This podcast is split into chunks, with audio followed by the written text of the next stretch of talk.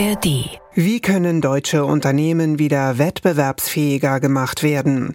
Angesichts der schwächelnden Wirtschaft hat die Union jetzt Vorschläge gemacht. Dazu haben der Fraktionsvorsitzende Merz und sein Stellvertreter Dobrindt Bundeskanzler Scholz einen Brief mit zwölf Maßnahmen geschickt.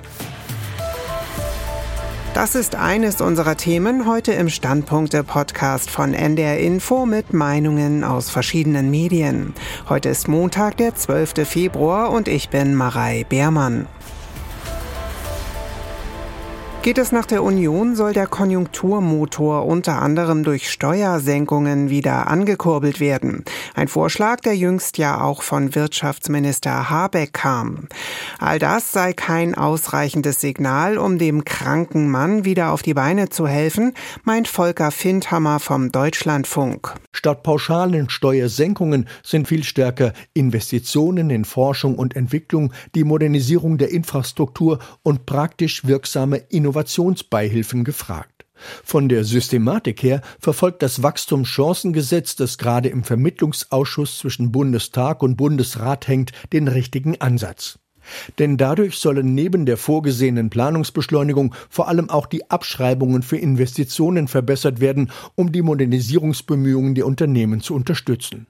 Wenn die finanziellen Möglichkeiten wegen der Einhaltung der Schuldenbremse absehbar beschränkt bleiben sollen, dann muss die Politik gerade solche eher zielführenden Wege nutzen, anstatt pauschal das Geld mit der Gießkanne zu verteilen. Allein dafür könnten mehr Mittel veranschlagt werden. Und die FDP und die Union sollten endlich auch den Mut aufbringen, die Schuldenbremse im Hinblick auf zwingend notwendige Investitionen in die Infrastruktur zu flexibilisieren. Denn die gute Schuldentragfähigkeitsquote Deutschlands lässt da durchaus noch etwas mehr Spielraum zu. Die Meinung von Volker Findhammer vom Deutschlandfunk. Die Rheinzeitung aus Koblenz stellt die Frage, was denn nun gilt. Die Absage der Union an eine Zusammenarbeit mit der Regierung oder die vorgelegte Rolle rückwärts. Merz hilft sich und der Union nicht unbedingt, wenn er oft wie ein Löwe brüllt, um dann doch wie eine Miezekatze um die Ampel herumzuschleichen. Manches ist auch nicht neu und findet sich in zahlreichen Anträgen oder anderen Papieren, die die Union vorgelegt hat und die bisher bei der Ampel durchgerasselt sind.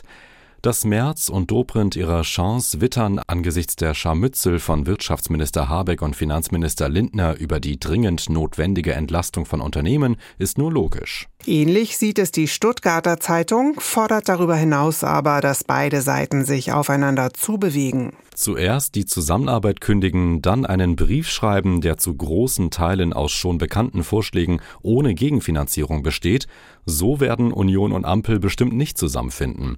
Merz sollte seine Ankündigung zurücknehmen. Es liegt aber auch an der Ampel, einen Schritt auf die Union zuzugehen. Jetzt wäre eine gute Gelegenheit. Für die deutsche Wirtschaft könnte es eine Chance sein. Von der deutschen Wirtschaft zur internationalen Verteidigungspolitik.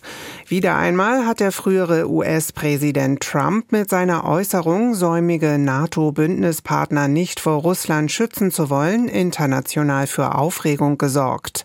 NATO-Generalsekretär Stoltenberg erklärte im Anschluss, das untergrabe unsere gesamte Sicherheit. Die Welt stößt sich zwar an Trumps Umgangsformen, gibt ihm aber inhaltlich recht. Das 2-Prozent-Ziel der NATO ist keine Erfindung von Trump und eine Aufrüstung des Bündnisses liegt primär im Interesse Europas. Trump hat die NATO-Partner immer wieder an dieses Ziel erinnert, nicht besonders diplomatisch, sondern wie gerade bei seinem Wahlkampfauftritt in South Carolina in der ihm eigenen brachialen Art. In der Sache aber hat er recht. Für die Frankfurter Allgemeine Zeitung erhöhen solche Äußerungen die Gefahr, dass Putin seinen Krieg ausweitet, falls Trump wieder amerikanischer Präsident wird. Dagegen können die Europäer nur eines tun, endlich dem Ernst der Lage entsprechend in ihre militärische Sicherheit investieren. Dabei geht es nicht darum, Trump zu besänftigen, der wird im Zweifelsfall die Zahlen erfinden, die ihm gerade in den Kram passen. Die Europäer müssen sich rasch in eine Lage bringen, in der sie einen militärischen oder hybriden Angriff Russlands auf NATO-Staaten zu einem für Putin unkalkulierbaren Risiko machen können. Das Hamburger Abendblatt wirft einen Blick auf die Reaktion in Trumps eigenen Reihen und dessen Folgen. Der begrenzte Aufschrei in Amerikas Mitte-Rechtslager über seine Äußerungen, die noch vor einem Jahrzehnt mit einiger Wahrscheinlichkeit das Ende einer Präsidentschaftskandidatur bedeutet hätten, zeigt, wie sehr die Maßstäbe ins Rutschen gekommen sind. Wenn Biden alterskonforme Vergesslichkeit oder punktuelle Verwirrtheit demonstriert, kennt die Hysterie kaum Grenzen. Bei Trumps Klöpsen ist oft nur noch Schulterzucken die Antwort. Diese Abstumpfung ist fatal.